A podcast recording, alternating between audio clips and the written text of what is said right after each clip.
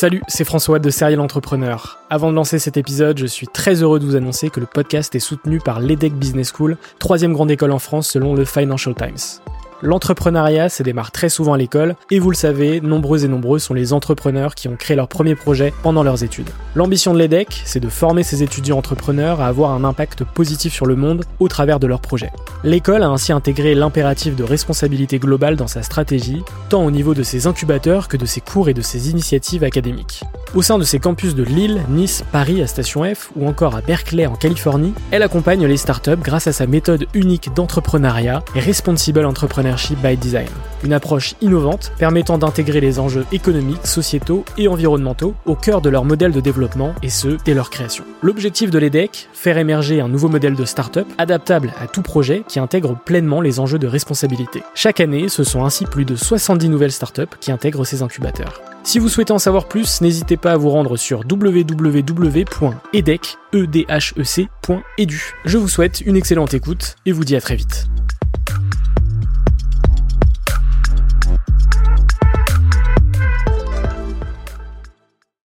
Bienvenue sur Serial Entrepreneur, le podcast des entrepreneurs.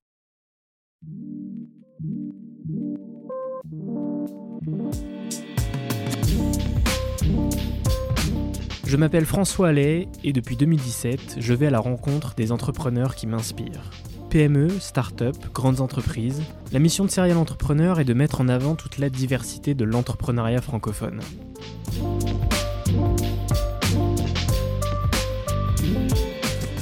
Bienvenue pour ce 84e épisode, j'espère que vous allez bien.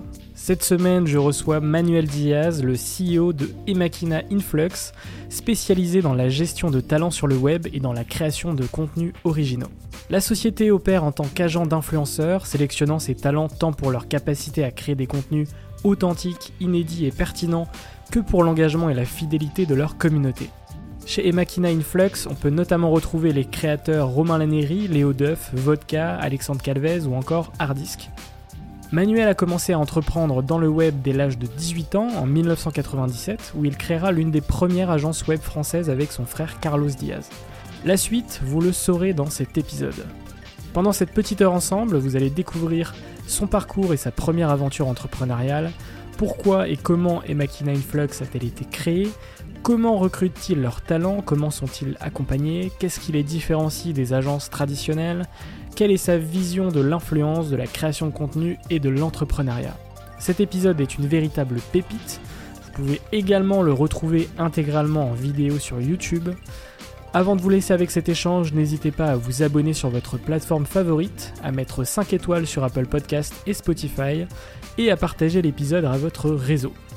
Encore un grand merci à QuickBooks France, l'allié comptabilité des entrepreneurs, qui est le sponsor du podcast. En description de cet épisode, vous avez moins 50% sur toute leur offre pendant 6 mois. Excellente écoute, excellent visionnage, prenez soin de vous, et à lundi prochain.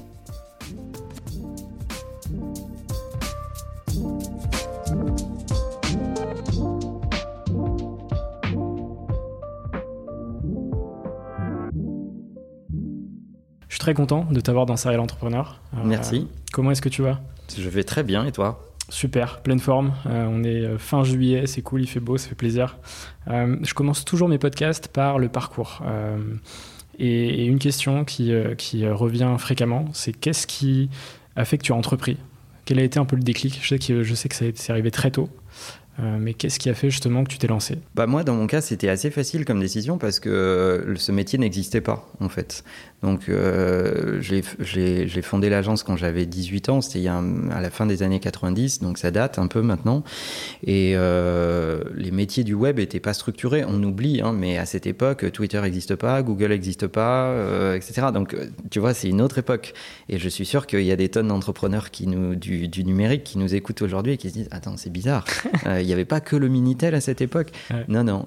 donc, en fait, j'ai entrepris parce que j'avais pas le choix. Parce que si je voulais faire ce métier, il fallait le créer et l'inventer.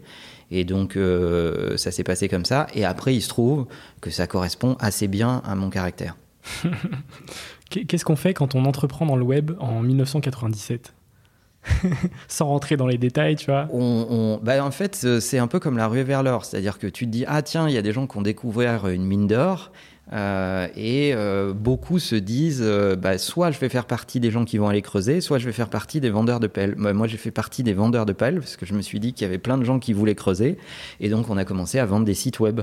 Et on a été une des premières agences web de, du secteur en France et en Europe à cette époque. Ouais. On revient un peu la, la, même chose avec le Web 3 finalement. Exactement. Ces derniers temps. Exactement. Mais le numérique, c'est comme la mode, hein, c'est un éternel recommencement. Exactement. Euh, on, va, on va accélérer sur ton parcours, parce que c'est vrai que tu as un parcours euh, extrêmement euh, riche, où effectivement tu cofondes groupe Reflect en 1997, qui sera ensuite racheté et renommé Emakina, si mhm. je dis pas de bêtises. C'est ça. et finalement, Emakina, en 2019, euh, va créer une agence d'influence, de gestion de talent. Mhm. Et c'est vraiment ce dont on va parler dans cet épisode, euh, de comment euh, est-ce que vous avez créé cette agence et qu'est-ce que vous faites au sein de cette agence et comment vous vous différenciez des autres agences un peu plus traditionnelles, on va dire, sur la gestion des talents. Parce que c'est quelque chose qui a explosé ces dernières années. Quand je dis ces dernières années, on va dire sur les, dix dernières années où vraiment tous, ces, tous ces talents ont émergé finalement à travers le web. Euh, donc c'est créé en septembre 2019 et je crois que c'est via une rencontre. La rencontre avec Romain Lannéry. Exactement. Est-ce que tu peux me parler de cette rencontre? En fait, l'histoire, elle est assez simple. Et tu dis agence, et d'ailleurs, je vais revenir là-dessus, parce qu'on n'est on pas, vraiment une agence. Euh, donc, euh, euh, l'histoire est assez simple. Nous, depuis presque 25 ans, on conseille des marques sur leur stratégie globale. Stratégie de marque, stratégie des moyens et leur euh, stratégie numérique. Euh, voilà, ça c'est notre travail depuis des années. Et en discutant avec nos clients, on se rend compte que euh, on construit leur site web, leur site marchand, leurs applis mobiles, leur stratégie euh, magasin, etc., etc. Et ils utilisent l'influence comme un des leviers de trafic pour euh, créer du trafic sur leurs assets numériques. Et ils nous disent l'influence, ça marche moyen mais des grosses marques, hein, des grosses marques sur et, on entend ça de façon unanime dans plusieurs pays, etc. Et on creuse avec eux, on leur dit bah, qu'est-ce qui va pas? Et en fait, on se rend compte que entre ce qu'ils veulent faire avec l'influence et leur plateforme de marque à eux, euh, voilà, et l'influenceur lui-même, il y a des tonnes d'intermédiaires dans la chaîne.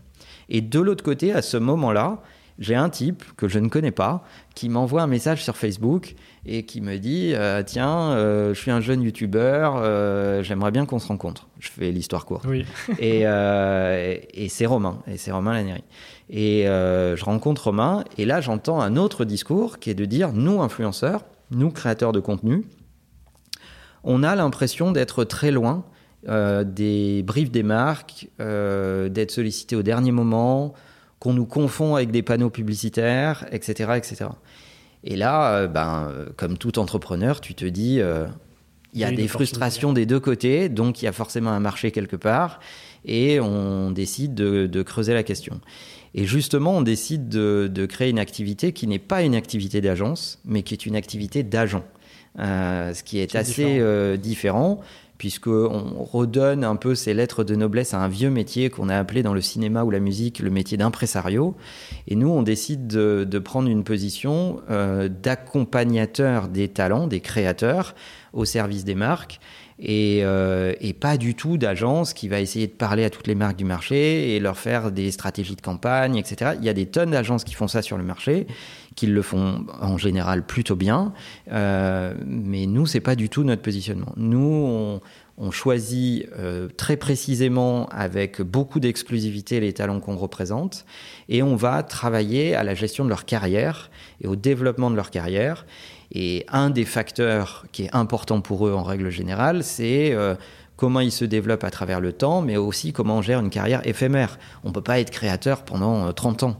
Donc la question, c'est comment j'utilise cette période où ma création fonctionne, j'ai une communauté avec laquelle j'ai un vrai lien de confiance qui s'installe, et euh, comment je vais euh, structurer mes activités autour de ce moment de succès, mais aussi comment je vais gérer l'après, un peu comme les sportifs. Ils savent qu'ils ont une, une durée de carrière et qu'il va falloir aussi gérer l'après-carrière. Et en fait, c'est notre travail, nous, d'agents, de de prendre des talents, de les développer, de les amener au summum de ce qu'ils savent faire, et aussi de diversifier leurs revenus et de les aider à gérer leur patrimoine et leur stratégie de revenus et, d'en faire de, vrais entrepreneurs finalement, parce qu'effectivement, ils démarrent sur de la création de contenu. Mm. Au départ, euh, on, ne visualise pas qu'on peut générer de l'argent en créant, en créant, du contenu. Mm.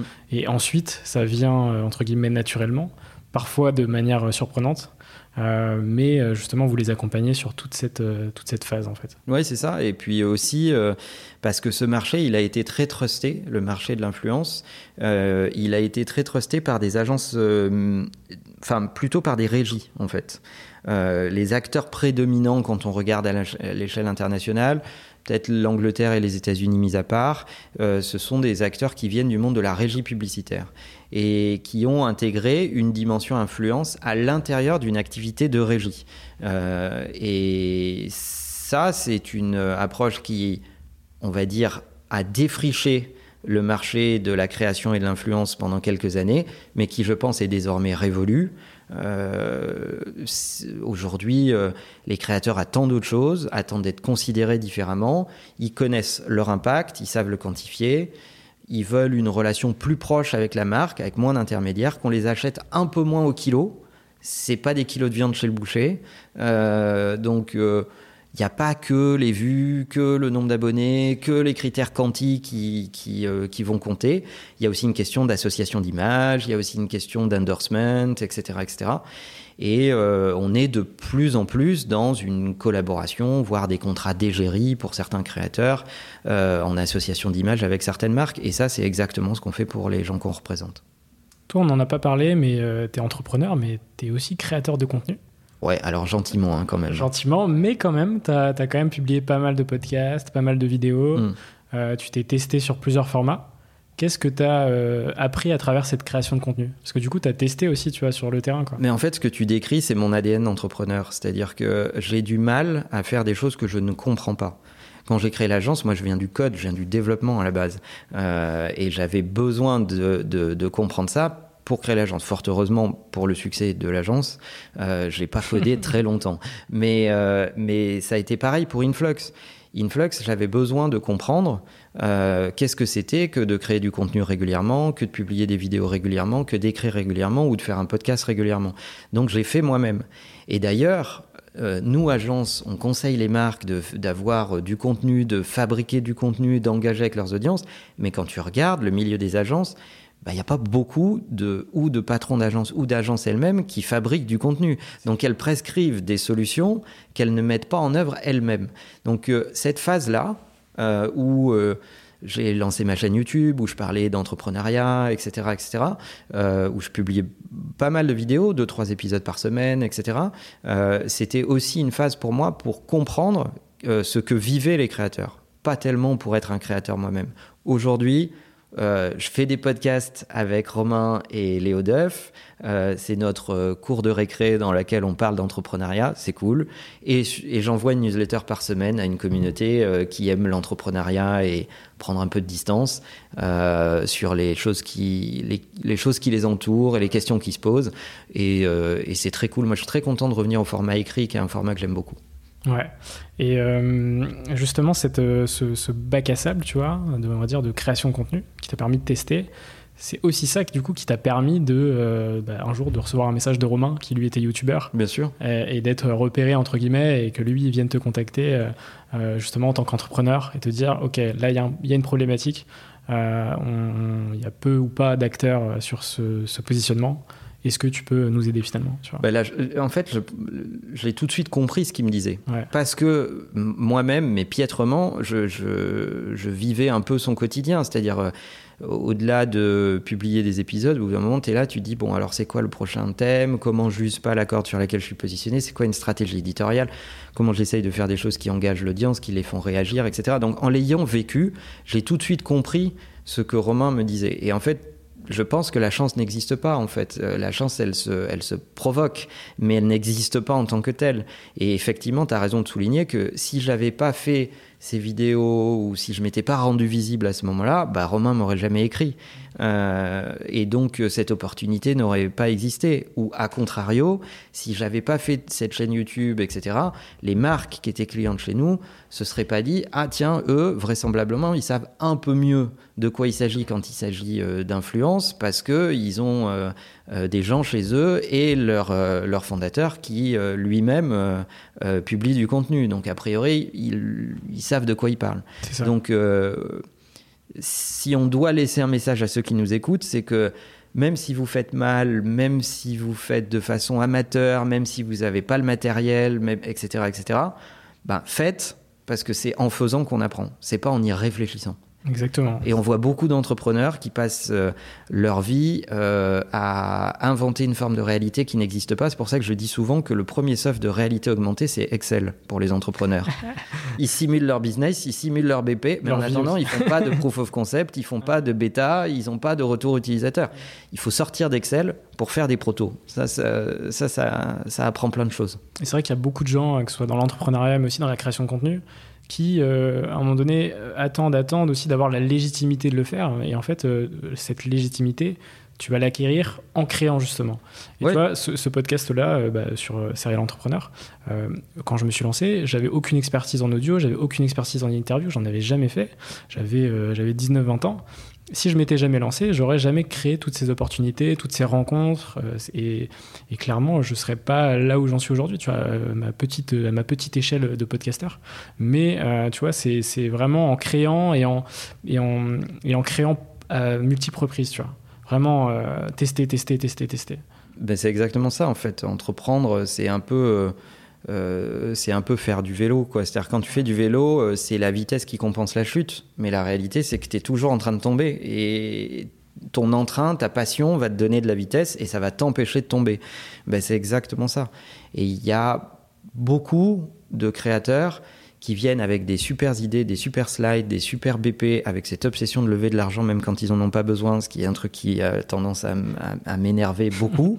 Euh, et, des fois, tu as envie de leur dire, mais fais, fais quoi, fais un vrai proto, mets des trucs en ligne, vois comment les gens réagissent. Aujourd'hui, le, coût pour faire un, proto est quand même beaucoup plus bas qu'il y a 15 ou 20 ans. C'est clair. Et en fait, ils peuvent pas me le raconter à moi parce qu'il y a 25 ans, je sais qu'il n'y avait pas de développeurs, que c'était compliqué, qu'il fallait faire soi-même, ou que le peu qu'il y avait coûtait très cher parce qu'ils étaient sursollicités, etc. etc.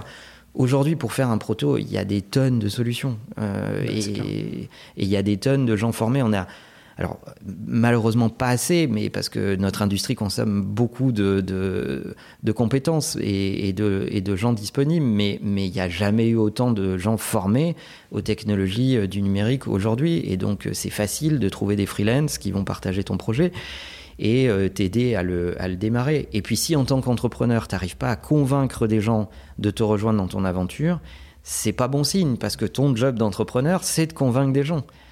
Euh, de futurs actionnaires, des clients, tes collaborateurs, euh, tes partenaires, tes fournisseurs. Tu passes ta vie à convaincre. Donc si tu sais pas convaincre euh, deux freelance pour faire un proto avec toi, sincèrement, fais autre chose. Ouais, et comme tu dis, aujourd'hui, ça n'a jamais été aussi facile de publier un contenu ou un projet et de le rendre accessible au monde entier. C'est mm. effectivement versus il y a 15-20 ans. Euh, aujourd'hui, pour quelques dizaines d'euros, euh, même, même gratuitement, enfin, on peut très facilement Bien sûr. Euh, mettre en lumière un projet. Quoi. Et pour revenir à Emakina Influx, les premières étapes un peu, quelles ont été un peu les premières étapes de création de, et, et même pour toucher aussi les talents, les différents talents que vous avez eus lors de ces premiers mois? Bah En fait, on a démarré avec Romain, on a passé du temps à regarder à tester notre business model, à tester euh, notre position euh, d'agent, à expliquer au marché qu'on n'était pas une agence, qu'on n'allait pas piquer le job des agences qui était de conseiller les marques sur le bon casting et la bonne stratégie de communication. ensuite, on a des talents qui nous ont rejoints assez rapidement. Je pense à Léo Duff qui a été, qui nous a rejoints très vite, mais aussi Alexandre Calves et d'autres. et, et on a euh, scalé petit à petit ce modèle, testé des choses, regardé comment il fallait structurer ce métier pour être un bon agent. sachant que il y a des, en fait, cette référence n'existait pas sur le marché. Donc, on a testé une organisation interne, on a trouvé les piliers qu'il fallait. chez nous, il y, a, trois piliers importants qui sont l'agent artistique, qui va parler avec le talent de sa carrière, de ses, ses choix créatifs euh, et de ses choix structurants de business model. Ensuite, à euh, les brand managers, les gens qui vont faire l'interface entre les agences et les marques et le talent et négocier les, contrats. Et ensuite, as le delivery qui va suivre la qualité de delivery et qui va accompagner les créateurs pour que le delivery soit de, bonne qualité. Ça, on a mis du temps à trouver euh, les bons process, le bon équilibre, la bonne automatisation. Et puis, euh, parce que euh, on débute pas totalement, on a, tout de suite conçu l'agence pour qu'elle soit euh, tout de suite dans des dispositions internationales. Donc, tu vois, on, travaille en anglais, euh, on amène les talents à avoir des préoccupations internationales, à internationaliser leur contenu, etc., etc. Parce qu'on sait que, que l'avenir euh, va, va, passer par là et que quand on parle de créateurs et euh, d'influence, on ne peut pas se limiter à un seul marché. Donc, donc ça, ça nous a pris du temps. On l'a fait avec notre ADN, c'est-à-dire discrètement mais hyper sérieusement. Et en fait, nos clients ont été nos premiers ambassadeurs parce qu'ils ont vu la différence avec ce qu'on leur proposait par ailleurs sur le marché, chez les acteurs traditionnels mmh. de l'influence qu'on connaît tous. Euh, et ils se sont dit, ah ben tiens, le même projet, la même marque, mais avec les talents gérés par Influx et avec la méthode d'Influx, j'ai vachement moins d'emmerdes, vachement moins d'itérations, c'est beaucoup plus rentable. Tiens, comment on fait pour grandir, faire plus, plus grand, etc. etc. Et, la machine s'est lancée comme ça. Euh, et, souvent, une question qu'on nous pose, c'est euh, comment vous recrutez vos talents? Euh, C'était ma question d'après. Ah merde. non, t'inquiète. Et, et, en fait, on a choisi très vite et très tôt de ne pas être une agence exhaustive. On ne veut pas avoir le plus grand catalogue de talents du marché. On veut représenter les talents en exclusivité. parce qu'on veut être dépositaire de leur stratégie à long terme et avoir une relation étroite avec eux. Euh, et cette exclusivité permet de s'engager, d'engager des moyens et de ne pas attendre de la rentabilité à court terme et de ne voir les talents que comme des sources de revenus, mais de les voir vraiment comme des créatifs que tu développes dans le temps. Donc ça, c'est le premier élément. Et le deuxième élément, c'est que tu peux pas candidater si tu es créateur chez Influx. Ça, ça, marche pas comme ça. Alors on reçoit, hein, on reçoit des tonnes de DM, des tonnes d'emails de créateurs qui nous disent comment on peut être représenté par Influx, comment on peut euh, bosser avec vous, etc. Mais euh, malheureusement, ça marche pas comme ça. On a une réponse euh, assez standard. L'autre sens. Exactement. On, a, on, on emploie des scouts comme dans la mode, comme dans la musique, comme dans le cinéma, qui repèrent des talents qui sont en phase avec notre stratégie commerciale, les marques qu'on représente, les enjeux géographiques et de marché euh, qui sont les nôtres, et on va essayer d'aller trouver ces talents-là, et on va engager des conversations avec eux pour voir si on peut être un bon agent pour eux, euh, mais c'est plutôt nous qui les, qui les scoutons. Ouais. Il y a deux sujets sur lesquels, euh, sur lesquels j'aimerais bien revenir. C'est le, premier, c'est euh, effectivement c'est intéressant sur la partie euh, internationalisation des talents, parce qu'effectivement aux États-Unis, on voit de plus en plus de créateurs américains qui traduisent leur contenu en français et qui du coup touchent une nouvelle audience qui est toute la, la, francophonie finalement. Et c'est vrai qu'encore aujourd'hui, on ne voit pas encore trop ça du côté des créateurs français. Et pourtant, euh, le potentiel est fou en fait. Bah là, il va y en avoir un chez nous euh, qui euh, est très connu sur, sur le marché français, qui fait des, des, vidéos qui font des millions de vues à chaque épisode, etc. Et qui se lance sur le marché anglo-saxon. et on a mis toute l'organisation mm. et on fait un vrai doublage voix. Euh, oui, il y a du vrai. Voilà, c'est pas juste une traduction texte. C'est pas des sous-titres. Voilà, euh, ça, c'est vraiment euh, le B à bas. Et, ils ont ils ont pas besoin de nous pour ça. Non, mais choisir parmi leurs épisodes ceux qui vont marcher sur ces marchés-là, comment on, les pas on les réécrit, mais comment on les interprète à l'oral, comment on double leur voix efficacement pour le marché américain, exactement comme au cinéma quelle va être leur personnalité sonore euh, sur un autre marché. Euh, bon, bah voilà, c'est des éléments très importants. Et l'autre sujet, c'était, euh, tu as lâché une punch dans un, dans un média qui est siècle digital euh, fin 2021 sur le comparatif avec les agences tradi. Euh, tu as dit, on achète de l'influence comme on achète une campagne d'AdWords. Et je trouvais ça hyper vrai en fait, où effectivement les, les, les, influenceurs sont traités par les agences comme effectivement des, des chiffres en fait sur des lignes de, de chiffre d'affaires, de business. Ça me fait mal, ça me fait mal. C'est terrible. Ça me pique à chaque fois. c'est exactement ça en fait. Malheureusement alors on va pas mettre euh, tout le marché dans le même paquet, toutes les marques dans le même paquet, mais on va dire que l'influence reste quand même un segment assez jeune dans l'industrie de la communication. Comme tous les segments naissants, il y a eu à boire et à manger, donc il y a eu des créateurs qui ont fait n'importe quoi, qui ont abusé euh, sur les tarifs, la performance, le sérieux, ce qui n'a pas aidé le marché B2B euh, à faire confiance à l'influence. A contrario, il y a aussi eu des agences qui ont fait n'importe quoi, qui ont pratiqué des tarifs fous et qui ne distribuaient pas cette valeur aux créateurs, mais qui prenaient des commissions énormes euh, pour faire finalement assez peu de choses.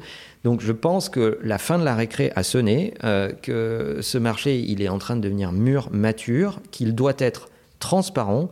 On doit savoir combien la marque dépense, on doit savoir ce qui revient au créateur, on doit savoir ce que l'agent euh, qui le gère prélève comme commission pour gérer ce créateur au long cours et euh, mettre autour de lui tout un tas de staff qui lui permet de travailler avec beaucoup plus d'aisance qu'il ne le ferait euh, seul. Et avec cette transparence-là, on peut travailler. Et on va enfin cesser de traiter les créateurs comme des éléments uniquement de performance, comme des AdWords ou comme des banners ou comme des campagnes de pub. Aujourd'hui, un créateur, c'est pas ça. Euh, quand tu euh, t'associes à un Guillaume Play, un Alexandre Calves ou un Romain ou un Léo, il y a une association d'images dans le budget. dans le budget, il n'y a pas que le nombre de clics et de liens traqués. Il y a aussi la valeur d'image de ces gens-là. Quand Omega choisit de payer pour être la montre de James Bond, ils regardent pas combien ils, ont, ils vendent de montres euh, à, la fin d'un nouvel, euh, d'une nouvelle sortie de James Bond. Non, ils regardent à l'échelle de 3, 4, 5, 10 ans comment ça fait euh, évoluer leur notoriété, comment ça installe leur marque dans un univers, comment cet univers de marque sert la marque elle-même à long terme, etc. Et donc, cette association d'images, elle a de la valeur au-delà de la perf. Donc il faut arrêter d'acheter les créateurs que pour la perf. Ouais, c'est pour ça que je voulais revenir sur cette punch parce qu'elle est vraiment. Euh, enfin, elle montre effectivement le, le, le, niveau de respect euh, que certaines agences ont vers l'influence. Mm. Effectivement, ça mène à des débordements sur euh, la télé-réalité, le dropshipping, tout ça, et faire du, du, contenu discount, tu vois. non, mais moi, j'appelle pas ça des créateurs. Hein. Sincèrement. Ouais, clair. Je, je, vais être vulgaire, mais bon, moi, je suis connu. Enfin, je, je suis connu pour pas mâcher mes mots, mais pour moi qui est des gens de la télé-réalité qui euh, ensuite utilisent leurs réseaux sociaux pour continuer à faire du business, à installer une notoriété, etc., etc. Très bien. Mais euh, je passe ma vie à dire aux créateurs connu, c'est pas un métier. Voilà. C'est peut-être la conséquence de quelque chose, d'une compétence, d'une expertise, euh, même si c'est une expertise d'entertainment, de divertissement, etc. Peu importe. Mais connu, c'est pas un métier. Euh, donc il faut arrêter de venir nous faire chier avec les créateurs de la télé-réalité qui n'en sont pas, euh, qui sont juste des doueurs d'audience. Ce que les boîtes de prod de la télé ont très très bien euh, compris. Hein. Euh, ils, les achètent comme des doueurs d'audience parce que eux, ils sont, ils sont euh, scorés sur la quantité d'audience qu'ils vont faire par le diffuseur qui a acheté ce concept de télé-réalité. Donc eux, ils ont très très bien compris. On sait qui est la mère Macrel, on sait qui est la prostituée dans cette affaire. Donc euh, ce jeu à la télé est très clair. Mais il faut arrêter de, de, de penser que, que c'est ça être créateur. Euh, c'est pas ça être créateur. Et ça fait pas du bien aux vrais, aux vrais créateurs de contenu qui sont depuis des années sur YouTube à faire du contenu régulièrement, à se casser la tête, à, faire du contenu original, des formats différents de ceux de la télé, euh, installer un vrai lien de confiance avec leur communauté, etc. D'autant qu'en ce moment, dans le YouTube Game, il y a une surenchère sur la qualité des prods qui est, euh, qui est absolument euh, ahurissante. Je sais pas si tu as vu la, la, vidéo d'Inoxtag où il part sur l'île, euh, euh, ou, la vidéo de Michou où il part euh, en, Afrique récemment avec Action contre la faim, etc. Tu regardes les qualités de production, c'est des qualités de production télé. Mm. exactement. Et pour rejoindre cette, ce, sujet, il y, a une, euh, il y a une petite partie qui m'intéresse sur le, site internet d'Influx. Euh, il y a deux, deux encarts. Euh, si vous, pourquoi faire appel à nous et pourquoi ne pas faire appel à nous C'est le deuxième encart qui va m'intéresser. je vais relire une toute petite partie. C'est si vous voulez faire du buzz, si tout ce qui vous intéresse consiste à vous payer une tête d'affiche à la mode que seuls vos enfants connaissent et encore, si vous pensez que les millions de vues comptent plus que tout, peu importe qui vous regarde, si vous pensez qu'on peut faire travailler des créatifs en les enfermant dans une prison dorée, et en fait, ça résume bah, ce que tu viens de dire, c'est-à-dire que en fait, euh, direct, vous mettez un panneau, ok, si vous, si, vous rentrez dans cette case-là, ne nous contactez pas. Exactement. Mais, et, on l'assume, on le dit. Et on l'écrit même sur notre site internet. on dit voilà, si c'est ça que vous cherchez, mais surtout ne nous appelez pas. Voilà. Et, euh, et, on est très content que vous nous appeliez pas d'ailleurs, parce que c'est absolument pas ce qu'on fait. Et moi, je n'ai pas de jugement de valeur. Euh, j'ai aucun problème à acheter un McDo de temps en temps ou aller dans un resto étoilé mais il faut savoir à un moment ce qu'on fait. Euh, si un chef étoilé veut faire du fast-food à l'échelle et sur les volumes du fast-food, il va avoir du mal. Si McDo veut faire du 3 étoiles Michelin, ils vont avoir du mal. Donc à un moment, il faut être clair. Nous, on sait ce qu'on fait. Euh, on veut représenter des créateurs exclusifs, on veut représenter des créateurs qui sont passionnés, qui ont une expertise, euh, et, on ne veut pas faire du gros volume et du fast-food. C'est pas ça qu'on veut faire. Euh, et ça, c'est hyper important et ça garantit aussi aux marques qui travaillent avec nous que le casting va être parfait parce que nos créateurs, on les connaît par cœur. Et on y croit tellement que depuis cette année, on a lancé ce qu'on appelle une junior track où nos scouts vont chercher des petits créateurs, mais des gens qui sont qui ont, tu vois, euh, peut-être euh, moins de 100 cas sur TikTok, euh, autour de 50, 100 cas sur Insta, etc., etc., tu vois, qui sont des et qui sont naissants, on va dire. Et, et, on a créé un vrai junior programme avec une junior academy où on les accompagne, on les professionnalise, on leur apprend ce que c'est que ce métier, on leur donne des bases dans la communication, nos planeurs stratégiques, nos chefs de projet, nos agents passent du temps avec eux pour aussi les, les rendre beaucoup plus professionnels euh, vis-à-vis de leur approche du métier et, euh, et, les aider à sortir du lot. Et c'est un contrat sur, euh, sur trois ans et on leur dit voilà, si dans trois ans t'es pas passé pro, ton contrat se terminera parce que ça veut dire qu'on n'y sera pas, mm. on n'y sera pas arrivé. C'est comme dans le sport, c'est un centre de formation. C'est exactement l'équivalent. Et d'ailleurs, j'ai reçu des parents avec euh, avec leurs enfants parce que euh, souvent les scouts me castent des gens euh, qui sont très jeunes en fait. voilà. Parce que la, créativité n'a pas d'âge, donc. bien sûr, bien sûr. Et surtout, le talent surtout ces dernières années. Et on en voit de plus en plus qui sont euh, qui sont hyper matures mm. dans euh, leur passion et leur créativité euh, et, et, très tôt. C'est surprenant d'ailleurs. Ouais, ouais, non, c'est clair. on va passer à un sujet qui, qui nous a tous touchés en 2020, c'est la pandémie. Et j'aimerais un peu, c'est une question que j'ai rajoutée dans les, dans les, derniers épisodes, c'est quel a été l'impact de, la pandémie sur, ton business Est-ce qu'il a été positif ou est-ce qu'il a été négatif? Ou est-ce qu'il y a eu un peu des deux? Alors, il a été positif sur le plan du business pur et dur euh, parce que quand dans le monde réel et analogique, les magasins ferment, nos déplacements sont contraints, on ne peut plus se voir, le seul lien qui nous reste est un lien numérique. Donc euh, nos clients, nos marques euh, ont euh, avait comme préoccupation principale d'avoir un service numérique le plus efficace possible. Donc il y a eu une montée en puissance et en attente très très forte chez nos clients sur comment mon site web monte en puissance, comment j'invente de nouveaux services, comment mon service client monte en puissance, comment je réponds euh, à mes clients H24/7 alors qu'avant je leur répondais aux mêmes horaires que mes boutiques, comment je fais en sorte de continuer à vendre des produits alors que mes magasins sont fermés, etc. etc. Donc il y a eu pour nous une explosion des demandes de nos clients puisque leur réseau de distribution classique euh, était, lui, fermé euh, ou très handicapé. Euh, après, sur le plan de l'entreprise, il se trouve que chez nous, on pratique déjà le work from anywhere depuis presque dix ans, en fait. Donc, il n'y a pas eu de choc culturel puisque nos collaborateurs pouvaient déjà trois jours par semaine, travailler où ils voulaient. Euh, on a même des collaborateurs qui ne sont pas rattachés à un bureau, qui sont vraiment des, des travailleurs en remote, euh, etc. Donc il n'y a pas eu de choc culturel. Par contre, je comprends euh, que dans beaucoup de boîtes, ça a remis en cause des process, ça a remis en cause des habitudes, ça a demandé à des boîtes de se réinventer, voire de se doter d'outils qu'ils n'avaient pas. Mais euh, la réalité, c'est que le Covid a été le meilleur Chief Digital Officer de toute l'industrie. Tout ce que les CDO ont dit ces 5, 6, 7, 8 dernières années, ben en fait, le Covid l'a rendu réel euh, par la force des choses. D'ailleurs, ça fait relativiser sur l'efficacité des CDO parce qu'ils euh, n'y arrivaient pas. Et au final, c'est la contrainte qui a qui a obligé les boards ou, ou les CEO à, à, rénover les processus et les habitudes de leur boîte. Bon, euh, c'est un peu ennuyeux sur notre capacité à emmener les gens dans euh, la façon de penser l'entreprise de demain. Mais c'est la vie, c'est comme ça. Euh, après, sur le plan euh, euh, social et humain, euh, ça fait quand même du bien de se recroiser, de se revoir, de voir des humains, d'avoir la chance de pas faire ce podcast dans un Google Meet, mais l'un en face de l'autre. Mm. C'est quand même un peu cool. C'est clair. Mais oui, pour revenir à ce que tu dis, la pandémie, en fait, a, a, a, fait un bond de 10 ans en termes de transfo numérique. Quoi.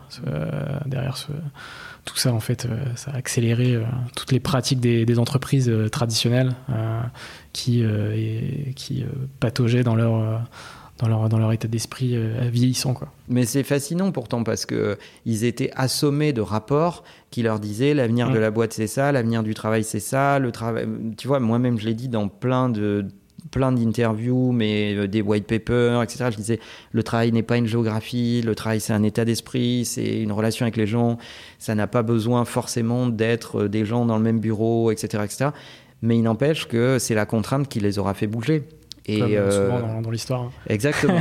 et, et, dans l'échelle des nations, euh, nous en Europe du Sud, en France, on est plutôt de ceux qui bougent plus par la contrainte que par l'enthousiasme sur l'opportunité.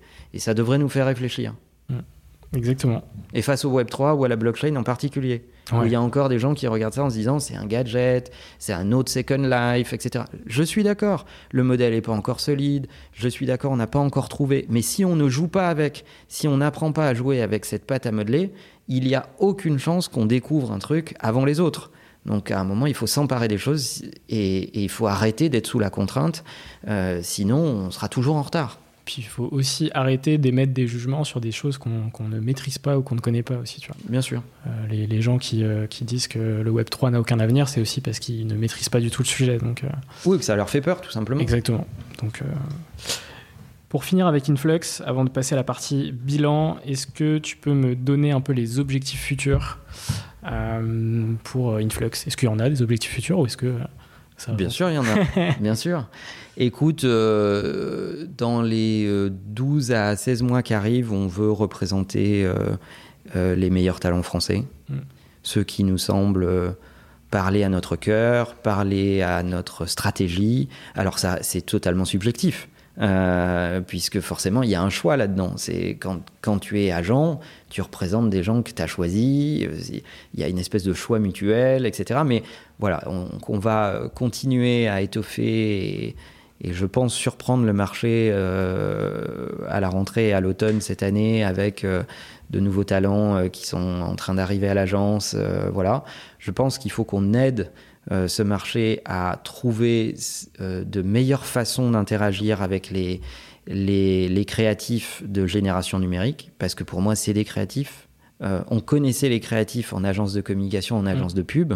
On sait comment ils travaillent, on sait quel est le business model. On connaissait pas très bien les créatifs de l'audience, c'est-à-dire les créatifs de la génération YouTube et, et des réseaux sociaux. Ça y est, c'est en train de s'installer on a trouvé une façon de travailler, des process de travail qui euh, amènent euh, de l'efficacité et de la performance sans dévoyer le positionnement des, des créateurs et, euh, leur indépendance de, positionnement, d'état d'esprit et, créatif, tout, tout simplement en fait. Et, et, ça, je pense que ça va changer un peu les choses. Et puis... Euh, très bientôt euh, de l'internationalisation et des annonces sur, euh, sur de l'internationalisation, oui. Donc du lourd. Voilà. Des, en résumé. Des, voilà, on va essayer d'installer les choses un peu différemment et de le faire différemment et de se battre pour les, pour les gens qu'on représente. Ok. On, passe à la partie bilan avec deux petites questions sur, sur cette aventure en particulier. Mhm. La première, c'est qu'est-ce qui a été le, plus difficile dans, dans, cette aventure entrepreneuriale pour toi? Pour Influx ou en général Pour toi, personnellement. Euh, en fait, il faut. Je pense que l'entrepreneuriat, c'est une grande phase d'introspection.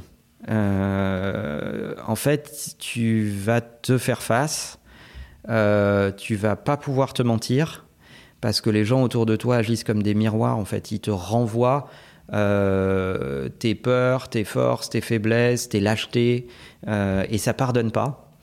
Et si tu n'es pas prêt à être lucide face à toi-même euh, et à trouver que chaque chose négative, chaque inconvénient, chaque déconvenu est en réalité une occasion de faire différemment, eh bien, faut pas faire ça.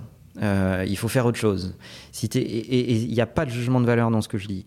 Euh, on a besoin de numéro 2, de numéro 3 dans des boîtes et de numéro tout ce que tu veux. Mais euh, entreprendre, c'est se jeter dans le vide et, apprendre à voler pendant la chute. c'est exactement ça. C'est accepter l'inconnu, accepter de faire de l'inconnu une opportunité en ne sachant pas encore quelles vont être les solutions et en étant conscient du danger pour toi et pour les autres parce que, parce que les gens qui te font confiance, qui sont dans tes équipes, euh, te suivent aussi relativement aveuglément et, tu dois avoir le sens de l'intérêt collectif plus que de l'intérêt individuel. Donc tous ces éléments combinés, c'est ce que j'ai le plus appris sur moi euh, ces 25 euh, dernières années. Donc il faut suivre son intuition, mais tout en prenant en compte tout ce qui gravite autour.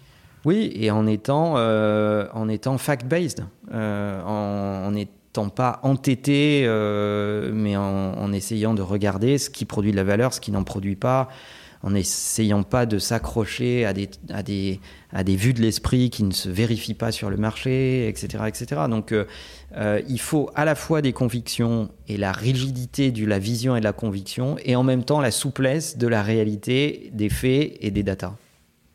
Et la deuxième question, c'est de quoi es-tu le plus fier aujourd'hui? De quoi je suis le plus fier euh, Je pense de voir des équipes qui prennent du plaisir à faire ce qu'elles font et de le faire à une échelle internationale. Aujourd'hui, Makina est dans plus de 50 pays. Euh, c'est devenu euh, très gros et colossal. Plus de 900 euh, collaborateurs, si je dis pas de, alors, bêtises. ces, chiffres, ces, chiffres, sont datés parce que ah. maintenant, Imakina fait partie des PAM, donc c'est ah 60 000 personnes à peu ah près dans le monde. On est, loin. et donc, oui, je, suis fier de voir que euh, on est un acteur reconnu de son marché à l'échelle internationale, euh, avec des équipes d'experts qui sont d'un niveau incroyable. Moi, je suis subjugué tous les jours quand je fais des réunions internes euh, sur le niveau d'expertise des gens qui sont dans les équipes et surtout de voir qu'ils font ce travail avec euh, beaucoup d'abnégation, mais aussi beaucoup de plaisir, beaucoup d'exigence et aussi beaucoup de bienveillance. Mm. Donc, euh, à la fois le niveau d'exigence, mais aussi la décontraction dans laquelle on le fait, c'est vraiment le, truc qui me fait le plus plaisir. C'est de voir des gens qui ont changé leur destin, euh, même personnel, par leur travail. Ça, c'est ce qui rend, je pense, c'est ce qui me rend le plus heureux en tant qu'entrepreneur, c'est de voir des gens qui, par leur travail, ont changé leur trajectoire sociale, leur niveau d'ambition, leurs opportunités dans la vie. Et aussi le fait de, commencer un projet créé à 18 ans à faire partie d'un groupe de plus de 60 000 personnes et 60 000 vies derrière finalement. Exactement. C'est des familles, euh, c'est des, des, gens qui se challengent tous les jours euh, et, qui, euh, et qui visent tous les jours un peu plus haut. On va pouvoir passer à l'avant-dernière partie euh, sur les rencontres, le mindset et l'entrepreneuriat. Mhm. Euh, les rencontres, c'est un sujet extrêmement important euh, dans la vie et même dans l'entrepreneuriat aussi. Est-ce que tu peux me parler, me citer une rencontre en particulier ces dernières années qui a été, qui t'a permis, on va dire, de, franchir un cap? C'est dur de faire un choix hein. parce que j'ai eu la chance de croiser plein de gens qui m'ont qui m'ont impacté en fait. À la fois dans la vie publique, des dirigeants politiques aux plus hautes fonctions, qui, où j'ai vu ce que c'était que le poids des responsabilités. On a tendance à bâcher souvent nos dirigeants politiques, mais sincèrement, encore plus en ce moment et dans la crise, des fois, il faut juste s'arrêter deux secondes. Moi, j'adore entreprendre. Hein. Euh, mais j'aimerais pas être à leur place. Hein. Euh, dans, parce que de toute façon, il y a que des coups à prendre et euh, dans, dans, beaucoup de cas. Et, et j'ai vu des gens véritablement incroyables s'échiner à servir leur pays, à servir la nation, à essayer de prendre les meilleures décisions, y compris je cite la sphère politique, mais je pourrais citer la sphère militaire, etc., etc. Mais aussi des entrepreneurs fous, hein, euh, avec des visions incroyables. Euh, Sébastien Bazin chez Accor, euh, François-Henri Benamias chez Audemars Piguet. voilà, mais une des rencontres qui m'a le plus marqué, qui m'a le plus impacté, parce qu'elle a contribué à mon œil, à l'éducation de mon œil au beau, euh, au, niveau de détail euh, qu'il faut mettre dans les choses si on veut marquer la différence. Il ne s'agit pas d'être bon, il s'agit d'être le meilleur parmi les bons, etc. etc. C'est Karl Lagerfeld. Ok. Ça, ça a été une, une rencontre qui a, qui, a, qui a été déterminante. Mais, mais c'est frustrant parce que j'ai envie de. C'est la, question la plus frustrante. Ouais, je voudrais citer plein, plein d'autres, plein d'autres personnes. C'est ça qu'à chaque fois je dis d'en citer une seule, parce qu'effectivement des rencontres, on a des, centaines, de, voire des milliers de rencontres potentiellement dans une vie, et, euh, c'est vrai que d'en citer une en particulier, hmm. euh, c'est toujours, euh, toujours complexe. Mais, mais voilà, celle-là. D'autant que ça a été un client et que ça n'a pas été une rencontre une fois, ça a été une relation euh, longue euh, euh, m'a beaucoup constitué. sur le plan de la culture générale, sur le plan de, process de travail, du niveau d'exigence dans les choses, du niveau d'abnégation qu'il faut mettre si on veut exceller, etc. etc. Là, tu étais à bonne école. La deuxième, c'est qu'est-ce que ça fait d'avoir un frère entrepreneur aussi? Oh ben, je pense qu'il y a des tonnes de gens qui ont d'autres que, Exactement. des fratries sont toi, tous entrepreneurs. Bah, moi, euh, moi j'en Qu'est-ce que ça t'a apporté bah, En fait, euh, euh, quand je crée l'agence au tout début, tu dis que. en plus, j'avais 18 ans, tu manques de crédibilité, il, faut, il, faut, il te faut un plus vieux. Mon frère en avait 23, t'imagines? C'est beaucoup plus vieux. profil senior. c'est un profil ultra senior. Donc euh, non, ça m'a ça m'a effectivement beaucoup apporté. C'est sûrement euh, dans une phase de démarrage un des meilleurs associés. On dit souvent que soit ça marche très bien, soit ça marche pas du tout d'ailleurs. Et donc euh, c'est cool parce que forcément tu te connais, tu sais lire l'autre, euh, et puis comme on a des profils très différents, on, était euh, très très complémentaires. Maintenant, Carlos il fait tout autre chose, il vit aux États-Unis depuis de nombreuses années, euh, voilà. Mais c'est toujours agréable, et puis ne serait-ce que le fait de de rendre ses parents fiers, c'est déjà déjà très très important, c'est même primordial. Ouais, c'est clair. C'est une façon de faire d'une pierre deux coups. C'est un peu le strike au boulot. c'est clair. Euh, l'autre question, c'est qu'est-ce qui te fascine aujourd'hui dans la tech? Toi qui es un véritable passionné de tech, qu'est-ce qui te fascine aujourd'hui? La blockchain. Je pense que euh, aujourd'hui, on regarde surtout la blockchain au prisme euh, des cryptos, etc., etc.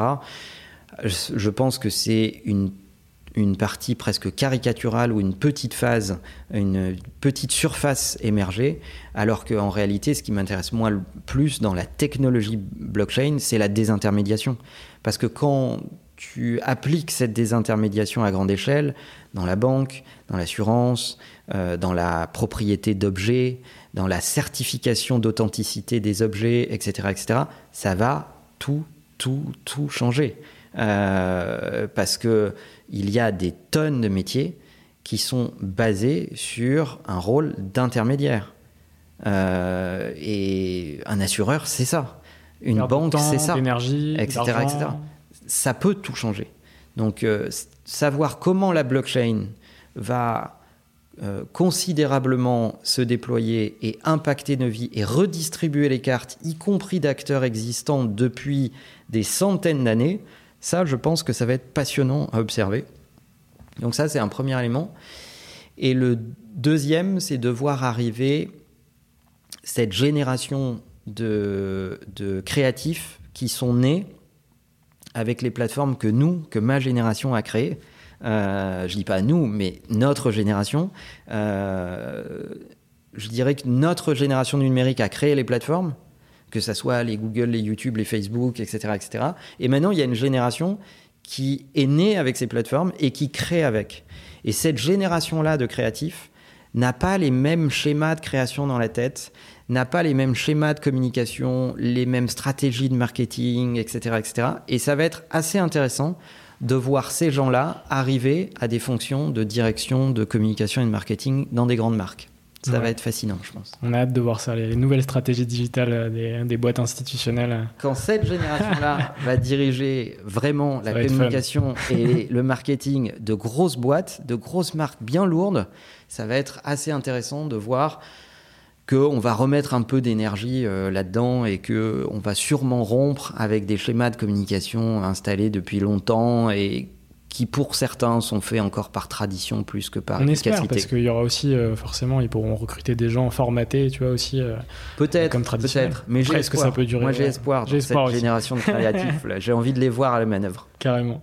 Pour conclure avec cette partie, avant de passer aux dernières petites questions rapides, la dernière question, c'est une question qui peut paraître bateau, euh, donc tu, tu ne vas pas pouvoir me répondre par euh, lance-toi.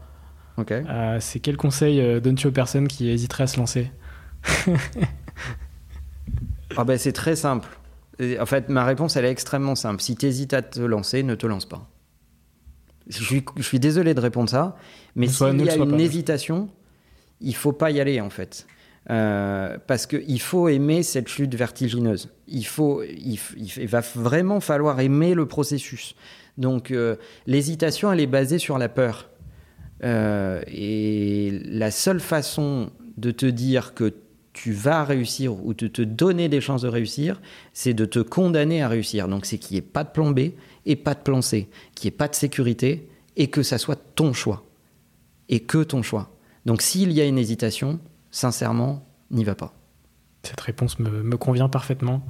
c'est top. Euh, Avant de, passer à la dernière partie de- de- des petites, questions rapides, tu as toujours le temps évidemment d'y répondre, euh, toujours des petits temps de réflexion euh, sans problème. Euh, Est-ce que tu as un livre à me conseiller? Ah ben j'en ai plein. J'ai envoyé dans ma newsletter ma liste de lecture Ouais. de l'été. C'est quoi ta top, euh, ta top lecture là?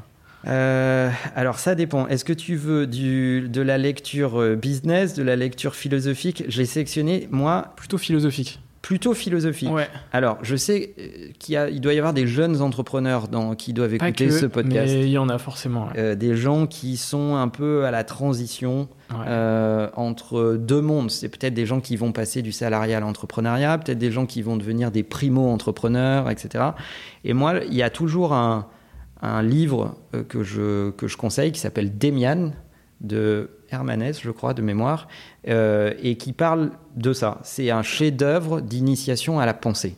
Voilà, c'est euh, comment se défaire des schémas euh, socioculturels desquels tu as hérité en fonction de où tu es né et en fonction de, de ton contexte familial, comment se défaire de ces patterns-là pour passer à tes propres schémas de pensée et prendre le pouvoir sur ton cerveau et passer de la réflexion à la pensée, ce qui est tout à fait différent. Tu me l'as super bien vendu là. je pense que je vais le commander après, après notre échange. C'est très simple, c'est un petit roman, c'est facile à lire. Ça, dit comme ça, on pourrait se dire oh là là, ça va être relou et tout, Non, mais non. en fait pas du tout. Il faut à, à dévorer cet été. Et c'est un défi euh, hyper important hein, de sortir effectivement de ce schéma euh, euh, familial et, et même de son éducation finalement. Tout, tout ce qu'on a, tout, tout- enfin, tout ce qui fait qu'on a été formaté à, à faire des choses. Donc c'est c'est très intéressant. Euh, le deuxième, c'est est-ce que tu as un film ou une série à me conseiller? Alors moi je regarde pas beaucoup de séries objectivement. Un film euh, Parasite. Ah, je, je l'ai vu. Voilà, film coréen. Ouais, qui se passe dans une maison designée par un architecte japonais. On connaît l'histoire entre le Japon et la Corée qui Mm. s'est fait la guerre longtemps. Le scénario est C'est incroyable un chef-d'œuvre. Euh, et la maison est magnifique. Moi qui suis un fan d'architecture et de Japon, la maison est splendide. Voilà, ça fait deux, deux raisons pour regarder ce film qui est extraordinaire. avec des rebondissements et tout. On peut pas spoiler, mais regardez Parasite, c'est extraordinaire. Ouais. Je crois que c'est sur les plateformes. Exactement. Mm. Je, je confirme totalement euh, pour l'avoir vu. C'est vraiment. un- D'ailleurs, il a été Oscarisé, je crois. C'est possible. Ouais. Donc, euh, c'est un- une Film bonne reco. extraordinaire. La troisième, c'est quoi ta musique du moment?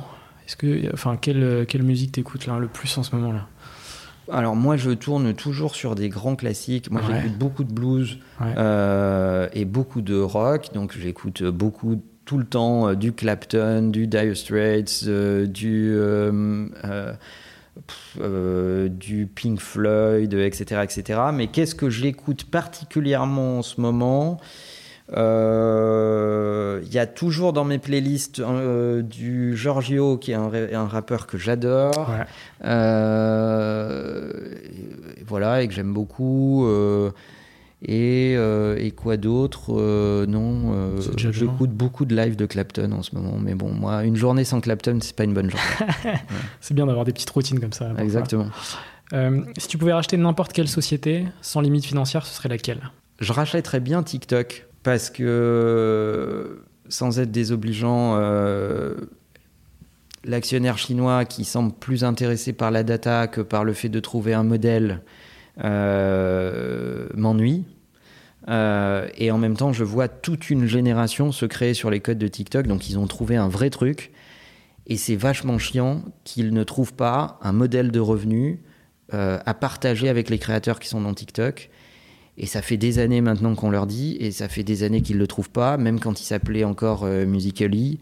Euh, et ça tarde à venir. Donc si je pouvais les racheter pour installer un vrai modèle avec du partage de revenus avec les créateurs qui sont dans TikTok, ça serait un vrai kiff, parce que je pense qu'il y a des tonnes de créateurs qui ont du talent dans cette plateforme, euh, au milieu d'autres tru- trucs moins intéressants, mais mais mais il y en a quand même beaucoup. Premier truc.